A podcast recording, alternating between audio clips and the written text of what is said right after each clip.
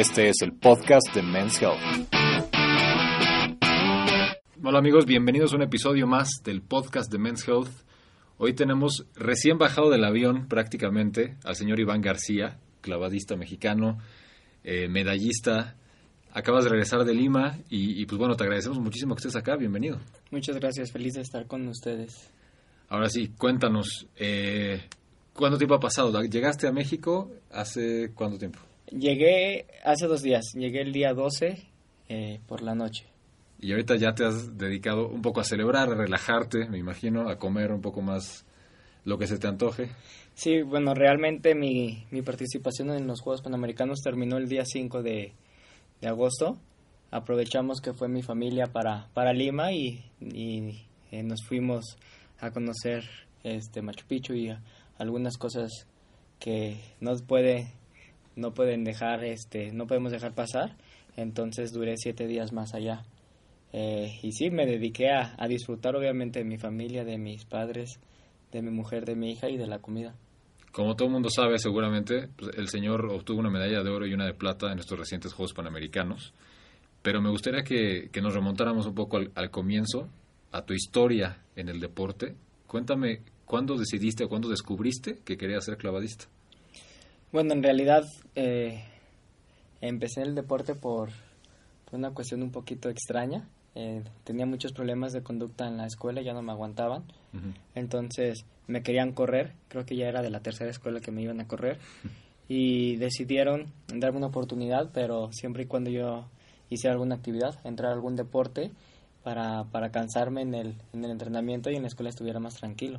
Este, literal tenía que llevar mis justificantes de, de mis pagos mensuales que estaba haciendo y así lo hice. Realmente no me calmé, siempre seguí igual, mm. pero ya no tenían pretexto porque ya estaba haciendo lo que los maestros decían. Sí. Eso comenzó a los siete años y yo creo que obviamente los primeros años fue por, por la terapia, si se puede llamarlo de esa manera, por diversión y después de los 10 años como que me di cuenta que, que, podía hacer cosas grandes en el deporte y fue cuando decidí hacerlo de lleno. ¿Tú creciste en Guadalajara? Sí, yo soy de Guadalajara y tengo la suerte de que todo, todo lo hago allá. Ok. No, y, y, la verdad es que Jalisco es una potencia en lo que se refiere a deportes. O sea, hay exponentes exitosos en todo. Pero el, los clavados, ¿tú conocías a alguien que practicara este deporte o alguien te lo recomendó? ¿O por qué específicamente eso y no, digamos, fútbol o otra cosa?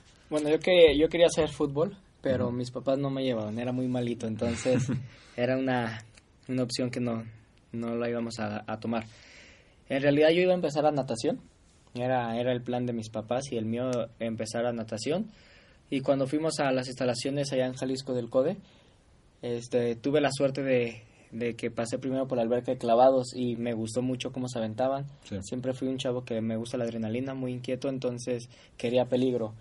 Este, me, me enganché con los clavados, luego me asomé a la, la, de natación y lo digo con mucho respeto, se me hizo muy aburrido. Uh -huh. Entonces yo le dije a mis papás, si quieres que haga alguna actividad, voy a hacer clavados, natación no. Y así fue. ¿Y desde el principio, desde la plataforma de 10 o qué? No, obviamente e inicias aventándote de la, de la orilla y ya vas subiendo uh -huh. al trampolín de 1, luego de 3, 5, 7 y terminamos ya en 10 metros. Es impresionante el estéticamente, o sea, para los que no, no conocemos tan bien ese deporte, no lo hemos practicado, pues las cosas que son capaces de hacer ustedes son espectaculares. Pero tú cuéntame, ¿sigues sintiendo esa adrenalina o ese miedo que sentimos nosotros cuando nos asomamos? ¿O ya para ti ya no, ya no hay miedo, ya no hay temor? Mira, ya no me da miedo la, la altura ni nada de eso, ya me paro en 10 metros como si nada. Obviamente lo que da miedo es el clavado, porque ya, ya haces muchas vueltas, ya haces muchos giros. Obviamente para aprender te tuviste que haber pegado. Uh -huh. Entonces ese es el miedo, el miedo a pegarte, ya no tanto no tanto a la, a la altura. ¿Entonces tuviste alguna vez accidentes que te pegaste con la plataforma o con algo? Sí, yo creo que todos los, los clavadistas, así, el mejor del mundo tuvo que, que pegarse porque así literal aprendes. Uh -huh. Y sí, yo tuve muchas. Eh, no sé, hacemos seis tipos de clavados, que es uno para el frente, uno para adentro, para atrás, para holandés, de para manos y de giros. Creo que me he pegado en uno de cada uno de los, wow. Al menos una vez en cada uno intentando hacer los clavados, pero es parte de aprendes y, y lo importante de eso es que a pesar de que te pegas y, y tienes miedo, intentar este vencerlo. Es una buena lección para cualquier deporte. O sea, no hay deporte en el que no tengas riesgo de sufrir una lesión, de, sentir dolor, pero pues ahí tomas la decisión, ¿no? Si sigues adelante o, o te retiras. qué bueno que tú seguiste adelante, digo, tus éxitos hablan de, de tu compromiso y tu talento, pero quiero que me cuentes del, del sueño olímpico. A los siete años empezaste con los clavados. ¿En qué momento se te ocurrió pensar, sabes que yo podría estar en unos Juegos Olímpicos? Bueno, no, no recuerdo cuántos años tenía ni, ni el momento preciso, pero conforme me fui enamorando del deporte, me, me, di cuenta que había competencias nacionales, internacionales, este, de todo campeonatos mundiales, y me tocó mucho ver la, los Juegos Olímpicos de Sydney, obviamente Atenas, y ya, ya soñaba, yo quería este, eh, participar. En el 2008 fue mi compañero Germán Sánchez a Juegos Olímpicos eh, de Beijing y yo no pude asistir, entonces como que sí, sí era un reto por cumplir. Yo le decía a mis papás que yo quería, que mi sueño era llegar a ser eh, clavadista olímpico y conforme fue pasando el tiempo me fui dando cuenta que, que tenía las, las aptitudes para, para lograrlo. Fui haciendo clavados más, más nuevos, como clavados más complicados, que esos a la larga me iban, que yo sabía que me podían dar la oportunidad de asistir y, y ganar una medalla. Y finalmente esto se cumple en el 2012 en Londres, ¿correcto? Así es, fue el 30 de julio del 2012, el día que, que gané la medalla que tanto, tanto soñé, que todos los deportistas anhelan, que es la medalla olímpica. En mi caso fue en clavos sincronizados en 10 metros con, con Germán, la medalla de plata. Y fue un día maravilloso, un día que nunca se me, se me olvidará. Y más porque lo pude vivir y estaban mis padres en la, en la estaba parte de mi familia allá. Entonces cumplí un sueño que, que no era solo mío, sino se hizo un sueño familiar porque mis padres también eh, trabajaron muy duro para que yo estuviera ahí. Y aparte es algo que es muy emocionante, no solo es el hecho de la medalla, sino que los clavados que tú te puedes tirar son del, del más alto nivel de dificultad, ¿no? Así es, eh, soy el clavadista con más alto grado de dificultad en el mundo. Eso fue lo que nos dio un plus en los, en los Juegos Olímpicos de, de Londres. Llegar con clavados que, que nadie pensaba que se podían hacer, que, que tenían un grado de dificultad muy muy alto, que no necesitábamos hacer clavados de 10 como los chinos, Sí. que nosotros con 7 estábamos a la par de los chinos, a eso le apostamos.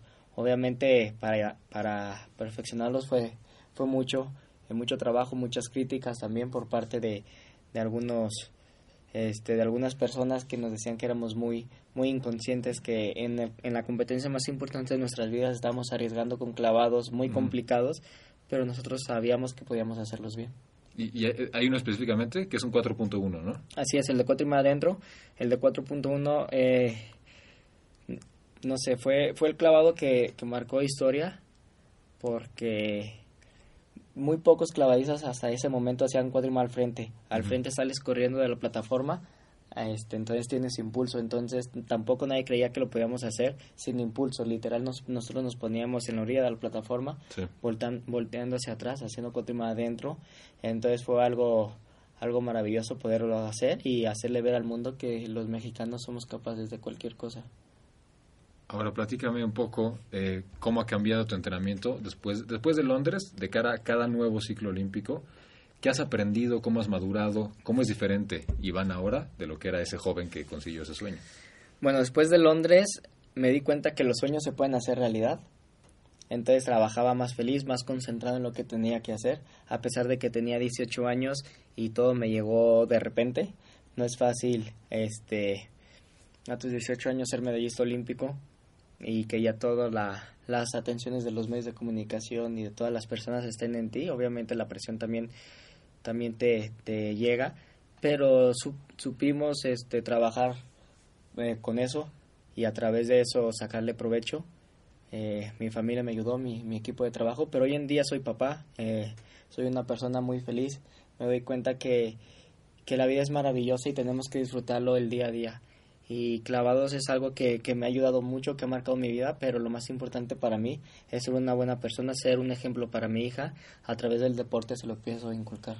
Y es algo muy emocionante porque tu hija tuvo la oportunidad ahorita recientemente de verte, de estar ahí con, con ustedes en Lima, ¿no? Así es, es algo, algo muy, muy lindo porque es un sueño, como lo digo, no solo mío, sino un sueño familiar. Eh, cuando nos enteramos que íbamos a ser papás, Paola y yo decidimos echarle muchas ganas para, para ser eh, la única pareja de papás que pues, de la delegación mexicana que esté participando en unos Juegos Panamericanos y hacerlo en forma. Eh, seguir haciendo historia, eh, intentar ganar. Obviamente el resultado fue positivo tanto para ella para, como para mí. Y son momentos que se te quedan en la mente y en el corazón que tú estás compitiendo y ves a tu hija acompañándote, es algo maravilloso. Platícame un poco cómo se apoyan o se impulsan mutuamente Paola y tú, porque ambos son personas exitosísimas, con mucho talento, eh, pero me imagino que habrá ocasiones en las que tú puedes apoyarla en términos de asesoría, mira, yo creo que debería hacer tal cosa, o ella a ti. ¿Cómo es esta interacción? Es algo realmente muy fácil porque los dos conocemos este deporte y yo recibir un consejo de Paola, que en esos momentos cuando me da el consejo no la veo como mi pareja, sino lo, lo, lo escucho como, como mi la persona que me quiere ayudar deportivamente hablando, ya que ella es una, una atleta que ha ganado todo, tiene muchísima experiencia, entonces ella sabe muchas más cosas que yo eh, deportivamente hablando y que ella note algo que, que me pueda ayudar, obviamente le pongo mucha atención y le intento hacer, entonces por esa parte se vuelve un poco más fácil, porque aparte de, de todo esto me entiende y sí, en el, en el entrenamiento somos, somos equipo, pero una vez saliendo del, del entrenamiento nos hacemos la vida de pareja normal. Paola tiene el, récord, ¿no? De Panamericanos, me parece. Sí, creo que ah, ahora ganó la medalla número 15. Entonces, en clavos es, es, algo muy complicado porque a veces no compites tantas veces como en otros deportes que compites cinco o seis veces. Entonces, tuvieron que haber pasado, eh, creo que era su quinta participación en Juegos Panamericanos. Te habla que estuvo más de 20 años en la élite eh, deportivo. Entonces, es algo, algo que quedará en la historia. Estoy seguro que todo el mundo ubica bien a Paola Espinosa, si no, de todos modos, métanse a ver lo que ha hecho, porque esta mujer es un referente de, de, México. Y ahora, ¿a ti te gustaría que tu hija se dedicara a los clavados? Fíjate que yo decía que no, no quería porque yo sufrí mucho, bueno, obviamente sufrimos de miedo, sufrimos de golpes, de lesiones, de mucho frío, pero es inevitable. Eh, las pocas veces que la llevamos al entrenamiento que nos vea, ella ve agua y se avienta. O sea, la descuidamos un segundo y ya está en la alberca. Entonces le hemos visto que, que, le encanta el agua, le encanta echar marmetas y va a ser inevitable. Obviamente nos hacemos la idea y como que nos, ya nos empieza a gustar. Bueno, es que el talento innato pues lo tiene, ¿no? está en su sangre. la, la, flexibilidad, la fuerza, la capacidad, la competitividad, o sea, ya lo tiene todo. Sí, es una niña muy, muy inteligente y le gusta mucho la aventura. Cuéntame un poco de, de cómo ¿Cómo entrenas de cara a una competencia? Tanto en el aspecto de entrenamiento físico como de nutrición. O sea, ¿cuáles son los detalles puntuales que cuidas cuando sabes que ya tienes el evento a un par de semanas, a unos días? Bueno, aquí es algo raro porque no cuido mi, mi alimentación ni mi forma de trabajo un mes antes de mi competencia. Yo para una competencia trabajo muchísimo tiempo antes. Más bien nunca he descansado. Eh, tanto para una competencia, entonces llevo, llevo un seguimiento de años con, mi, con eh, la forma de nutrición.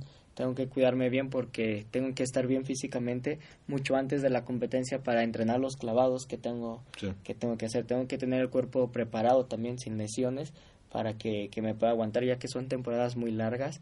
Las de, las de entrenamiento entreno 8 o 9 horas al día. Entonces tenemos que estar en forma casi todo el año. Este, ahora me dieron dos semanas de vacaciones, entonces aprovecharlas. Pero sí ha sido, es un trabajo muy, muy específico.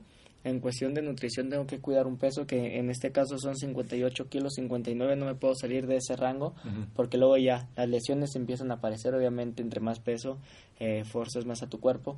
Los clavados ya no los empiezo a llegar porque son clavos muy complicados que tengo la fuerza necesaria con, eh, comparado con el peso para hacer las cuatro y media vueltas que, necesito, si no ya no lo podría hacer. Entonces es algo realmente muy complicado, pero eso lo hace bonito. Ocho, nueve horas, ¿cómo se ve eso? ¿Cómo empieza tu día? Platícame un poco cómo, cómo luce.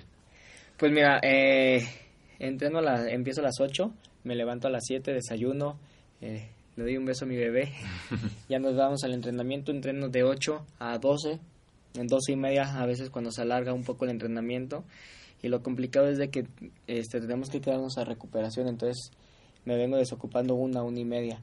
Ya llego a casa, cuando tengo tiempo voy y recojo a mi bebé a la escuela y si no eh, como, intento convivir un, tiempo con ella y, descanso, descanso una hora, hora y media y regreso al entrenamiento a las 4 de la tarde de nuevo.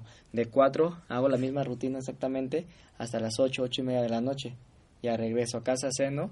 Si tengo suerte encuentro a mi bebé despierta, juego con ella, este, salimos a caminar, a, a pasar tiempo porque ella también necesita ver a sus papás y luego ya a dormir. ¿Cómo se divide el entrenamiento en, en, términos del tiempo que pasas tirando clavados y quizá el trabajo de gimnasio y demás? Es depende la, la temporada en la que nos encontremos, pero si nos encontramos en una temporada de competencia, de las cuatro horas que estamos en la mañana, hacemos dos horas en el gimnasio este, y dos horas en la alberca. En el gimnasio obviamente calentamos, hacemos un poquito de preparación física de fuerza. este, ya nos vamos a la alberca, hacemos los clavados uno tras otro que necesitamos para la competencia. Terminando el entrenamiento de, de, la alberca, nos regresamos al gimnasio de pesas a, agarrar la fuerza que necesitamos. Es diferente el fortalecimiento a la, a la obtención de fuerza. Claro. Y para todo esto se necesita un descanso también importante, ¿no? Si no te recuperas bien a lo largo de la noche, pues no puedes rendir bien al día siguiente. ¿Cuánto tiempo duermes normalmente? Bueno, ya hoy empiezo a dormir un poco más que mi bebé, que mi bebé se, se presta, pero normalmente me duermo como a las 11, yo creo más tardar, y hago una parada obligatoria a las dos y media de la mañana, a 3, para darle vivi a mi bebé. Sí. Y ya luego me sigo hasta las 7 de la mañana. Pero está difícil balancear todo esto porque algo que platicamos hace rato es que tu, tu jornada de trabajo, el tiempo que pasas entrenando, es equivalente a la una jornada de trabajo de cualquier oficinista, ¿no? Pero aparte tienes este aspecto familiar y aparte tienes los viajes y, o sea, es una cuestión bastante demandante. ¿Cómo le haces en términos mentales, en términos emocionales, para estar tranquilo, para, para que el estrés no te coma? Bueno, apoyarme, saber que no estoy solo y me tengo que apoyar en mi familia, en mi equipo de trabajo, tengo a una excelente persona al lado, a mi, a mi, mi mujer. Este, entonces también entre los dos hablamos, nos echamos porra. Cuando nos vemos desesperados, que, que ya no podemos más, eh, nos tranquilizamos, el uno, uno ayuda al otro y así sucesivamente. Y también nos ayuda mucho este, ver, ver a nuestra bebé feliz, ver a nuestra bebé contenta y saber que todo lo que hacemos obviamente también lo hacemos este, por ella, para que vea que tiene, tiene un papá, tiene una mamá que, que a pesar de haber ganado o ya de haber este cumplido sueños tiene todavía muchísimas más cosas por, por lograr, muchos más sueños por cumplir y inculcarle eso que, que con trabajo y, y dedicación se pueden hacer realidad las cosas. Ahora sí me gustaría abordar directamente el tema de, de Panamericanos, que es lo que nos tiene sentados aquí, y platícame de esta experiencia, cómo fueron estos juegos que, que fueron en Lima en esta ocasión. Bueno, fueron mis terceros Juegos Panamericanos y fue una experiencia totalmente diferente porque son los primeros como papá. Eh, me reencontré con las competencias internacionales, si lo podemos llamar así, después de dos años de inactividad por, por operaciones de rodillas. Y llegar acá fue muy complicado por lo mismo que los médicos me decían que ya, que ya no iba a poder hacer deporte, que me diera por, por bien servido si podía caminar y tener una vida normal, como cualquier persona que no hace un deporte de alto rendimiento, por tantas lesiones que yo tenía en las rodillas. Entonces sí fue un golpe eh, muy duro psicológicamente en ese momento saber que no iba a poder hacerlo y dos años después estoy parado en unos Juegos Panamericanos con mi hija, con mi familia, este, dando lo mejor, este, intentando ganar eh, otra medalla. Yo buscaba mi, el, eh, ganar por tercera ocasión consecutiva este campeonato panamericano. Realmente no, no lo logré por muy pocos puntos, pero estoy muy feliz porque si, si miro dos años atrás a lo que me decían, probablemente estuviera caminando y haciendo una vida normal y sigo, sigo luchando por mis sueños. Una de estas medallas fue la que conseguiste con Kevin Berlin. Eh, obviamente a lo largo de tu carrera has tirado clavados en sincronizado con mucha gente distinta, ¿no? Pero ¿cómo es el trabajo para entenderte y para pues, ser capaz de funcionar a la par de otra persona que es completamente distinta a ti? Fue muy raro porque te puedo decir que fue complicado porque tenemos técnicas diferentes. Él entrenaba acá en México, no tuvimos tanto tiempo de adaptación. Sí. Pero a la vez fue fácil porque los dos queríamos, los dos teníamos ganas y queríamos hacer historia. Entonces hubo, tanto de mi parte puse lo mejor posible, como de la parte de Kevin también hizo lo mejor posible. Intenté ayudarle en lo que pude. Obviamente en intentar corregir los clavos desincronizados, pero también en intentarle ayudar a él en, su en su forma competitiva, en la forma en la que iba a afrontar las competencias, que a él le iba a ayudar en individual. Este le, le pasé algunos de los consejos que, que a mí en, algún momento me, me ayudaron y bueno, el resultado fue positivo para México. Kevin medalla de oro y, y yo la medalla de plata, entonces al final ganó México. Claro. México es una potencia en clavados. ¿A qué se debe esto? Bueno, voy a hablar por, por el equipo, por mi equipo que es el de Jalisco. tenemos una, una forma de, de trabajar y una ideología que, que no, no nos conformamos con nada y no queremos que nada nos regalen. Entonces, nuestra forma de, de afrontar el día a día es trabaja al 100% porque no sabemos si el otro mexicano que entrena en la Ciudad de México Sí. o entrena en, en Yucatán o no sé, o inclusive un chino está haciendo más que tú. El día de la competencia eso va a hacer la diferencia. Entonces somos un equipo que trabaja mucho, somos muy unidos también. Yo creo que eso nos caracteriza y nos ayuda que lo que le pasa a uno le pasa a todos, Sí. tal cual estamos nosotros para ayudarnos y también eso lo hace un poco más fácil porque eh, el trabajo en equipo eh, se puede decir que divide el trabajo y multiplica los resultados. De acuerdo contigo.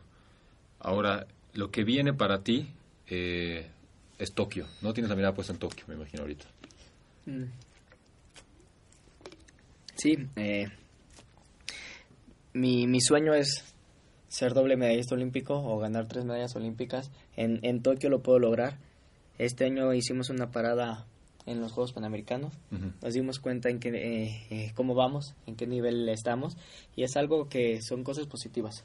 Tenemos muchas cosas por mejorar todavía, o hablando en mi caso, tengo muchas cosas por mejorar.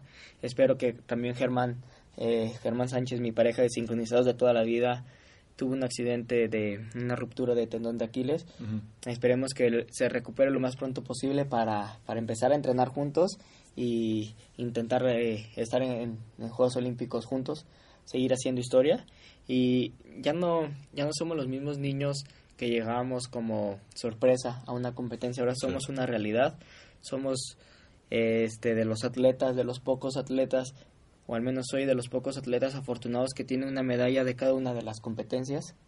Entonces, seguir haciendo historia y con esto me doy cuenta que, que a pesar de haber ganado todo lo que he querido, tengo muchas cosas por lograr todavía y tengo todavía las ganas, el talento y la dedicación. Y tengo lo, lo más importante que es el apoyo de mi familia y a mi bebé. Como dices, ya no son una sorpresa, ¿no? En- entonces, incluso la competencia ya, ya los tiene en la mira, o sea, ya saben de, de lo que son capaces, ¿no? Así es, ya los chinos están eh, con un ojo puesto aquí en México a ver qué clavado nuevo vamos a hacer o, o, o qué clavados vamos a presentar el día de la competencia y eso también es bonito, ganarte el respeto de, de- del mundo, de, de las personas que decían que eran este que nadie les podía ganar, que eran los chinos. Sí. También es bonito que llegues a la competencia y te pregunten cómo puedo, cómo haces ese clavado, porque por más que ellos lo intentan no pueden. Entonces también deben de saber que en cualquier momento el mexicano le puede ganar al chino. Claro. Ahora, eh, los Juegos Olímpicos eh, pues son una batalla, digamos, entre diferentes naciones y demás, pero a la hora de la hora, ustedes que están ahí viviéndolo, me imagino que también debe haber casos en los que te llevas bien con la gente, hay apoyo, o sea, esta otra parte, ¿no? Que no, no todo es rivalidad, ¿no? ¿Cómo te llevas bien con, cómo te llevas con tus competidores? Bueno, hablando al menos en clavados somos este un equipo muy grande. Yo encuentro a los chinos, hablo muy poquito inglés, ellos hablan muy poquito inglés, pero entre los dos este hacemos lo posible para Sí. comunicarnos, hay un buen rollo entre todos. Este uno de los de las personas que admiro es es un americano que digo que es mi ídolo en los clavados, se llama David Boudia. Es una persona que ah, tiene cuatro medallas olímpicas, es tiene una de oro y es la persona más más sencilla del mundo. Te la encuentras en el en el comedor y te saluda, o sea, eso hace obviamente también que, que, que el ambiente se haga más bonito y más fácil de trabajar. Claro. Pues esperamos que, que tú te unas a ese club de, de la medalla dorada Ojalá que sí. en unos estoy- meses. Sí, que Germán y tú superen lo logrado. O sea, fue, fue una muy agradable sorpresa cuando consiguieron la plata y México estaba encantado, pero bueno, ahora vamos por más, ¿no? Así es, vamos por más. Mi sueño es ganar una medalla, bueno, convertirme en campeón olímpico y también buscar la parte individual. Perfecto. Oye, para la gente, para el lector común o la, la pers- la persona que nos escucha, que quiere aprender algo de entrenamiento de un tipo de élite como tú, ¿qué le recomendarías? Hace rato hicimos una rutina y obviamente hay cosas de, de tu día a día que la gente normal no puede hacer porque no son clavadistas y no tienen acceso a ese tipo de instalaciones, pero ¿qué les recomendarías para que se activen, para que mejoren un poco su, su forma física? Pues bueno, hasta lo más simple que caminar con cuando caminas media hora, este, fuerzas a tu cuerpo a una quema de calorías que, que a la larga te, te ayuda a estar sano. Sí. A lo mejor no lo ven tanto físicamente, pero tu cuerpo tu cuerpo lo, lo, lo resiente así. Obviamente también cuidar la alimentación. Eh, prefiero, bueno, yo es lo que le quiero inculcar a mi bebé. Prefiero cuidarnos ahorita y ya cuando estemos más grandecitos poder estar disfrutando que disfrutar ahora y cuando estemos más grandes tener bastantes problemas. Entonces yo creo que es una inversión para el futuro. No necesitamos ir a un gimnasio y pagar este, las mensualidades super caras. Con nuestro mismo cuerpo podemos hacer este ejercicio, caminar media hora al día, algunas pequeñas sentadillas en casa, algunas lagartijas, abdominales, algo realmente que, que no necesitamos de mucho para lograrlo. Claro, y los, los claudistas, o sea, ustedes en particular son personas que tienen cuerpos muy estéticos, muy fuertes, lucen muy bien, o sea, cualquiera querría el, el six-pack que tienes tú, pero, pero bueno, entonces en tu experiencia, pues se puede conseguir todo eso nada más trabajando duro, ¿no? O sea, no se necesita necesariamente el equipo más novedoso o, no, el mejor gimnasio. Yo creo que con trabajo, dedicación y, y obviamente disciplina, necesitamos ser disciplinados porque lo más complicado no es el entrenamiento, sino lo que viene después del entrenamiento, que es que sales con hambre este y se te antoja, no sé, unos tacos o algo. Este, eso es tener disciplina, saber que, que no puedes comer cierto, cierto tipo de cosas y tener una, una buena alimentación para que ahora sí tu cuerpo reciba los nutrientes necesarios y aproveche al máximo todo lo que estás en el gimnasio. El tema de nutrición depende mucho, obviamente, de, cada persona, de sus objetivos, de su peso, de lo que quiere lograr. Pero a ti qué te ha funcionado, cómo luce más o menos tu plan alimenticio. Pues bueno, es eh, depende obviamente de mi temporada, pero normalmente lo que sí intento comer bastante obviamente es carne porque ahí tengo la, la proteína, la energía que necesito, pero tener un plato bien, bien balanceado. No solamente comerme los dos kilos de carne, sino comer un poco de carne, este, un, poco, un poco de arroz, un poco de verduras, eh, hacer un plato que, que me ayude, que, que, ayude al cuerpo y obviamente también evitar tantas grasas, grasas pesadas porque al final eso, al menos a mí, que me hice hasta un estudio genético, eh, le, cae, le cae muy pesado a mi cuerpo y no lo proceso tan, tan rápido. Eh, ¿Cuánto tiempo antes eh, comes antes del entrenamiento? O sea, para no sentirte pesado y demás. Bueno, mira, te voy a decir todo lo que como en el día. Normalmente por la mañana desayuno algo muy ligero que es mi, mi vaso de proteína y un poco de fruta porque estoy empezando a desayunar como siete y media de la mañana y entreno a las ocho, entonces para estar para estar bien, no sentirme muy muy muy pesado en el entrenamiento. En, entre entrenamientos hago una colación que puede ser desde un pan este con crema de cacahuate, un poco de fruta y ya terminando el entrenamiento me tomo otro otra medida de, de, proteína en lo que voy a casa a comer. En casa mmm, Normalmente como entre 160 gramos de carne a 100, 180, inclusive 200 gramos de carne. Este, eh, una taza, tres cuartos de taza de, arroz o de frijol y ya bastante, bastante eh, ensalada, bastante verdura para, para este, yo lo digo así para terminar de llenarme, que si mi nutrióloga me escucha me va a regañar. Pero sí, este, simplemente para, para darle a mi cuerpo todo lo que necesitamos. Ya, descanso por la tarde antes de, de entrenar. Me, me, como un plátano, otro, o cualquier fruta, un poco de fruta. Y ya entre entrenamientos me vuelvo a comer otra colación. Saliendo de entrenar, otra medida de proteína. Y ya la cena. La cena, si tengo, tuve un día muy pesado de entrenamiento, sí como, bueno, intento cenar igual 150 gramos de, de, carne, que viene siendo mi proteína y ya media taza de arroz y verdura. Cuando tuve un día más ligerito, yo tengo una dieta que es de carga y descarga. Entonces, cuando tuve la, el día ligero, que es la de descarga, ceno obviamente muy, muy, muy ligero, que viene siendo 150 gramos de panela con, con un poco de verduras. Qué bueno, algo que, ha salido muchas veces en el podcast, o sea, diferentes atletas, diferentes disciplinas, es justamente esto de que están comiendo constantemente, ¿no? O sea, no hagas una comidota donde te atasques y luego dejes de comer siete horas, ¿no? Menos es lo que, si estás entrenando. Es lo que yo he aprendido este, de la nutrición. A veces suena un poco raro que a veces entre más comas es cuando más bajas de peso porque haces que tu sistema digestivo trabaje más rápido, funcione de la mejor manera y sí, como dices, no, no, necesitamos atascarnos una vez este, de pura carne o de puras, no sé, algo de una sola cosa cuando tu cuerpo necesita más o puedes suplirlo y, y tu cuerpo lo va a procesar más rápido. Pues ya, ya lo escucharon, es una cuestión de disciplina siempre, que se vuelven hábitos, ¿no? O sea, eventualmente ya no lo sufres porque pues ya es parte de tu vida y es lo que haces. Lo sufres cuando vas a comer con la familia. Bueno, ellos no hacen nada y te llevan las carnitas y todo y tienes que sacar la ensalada.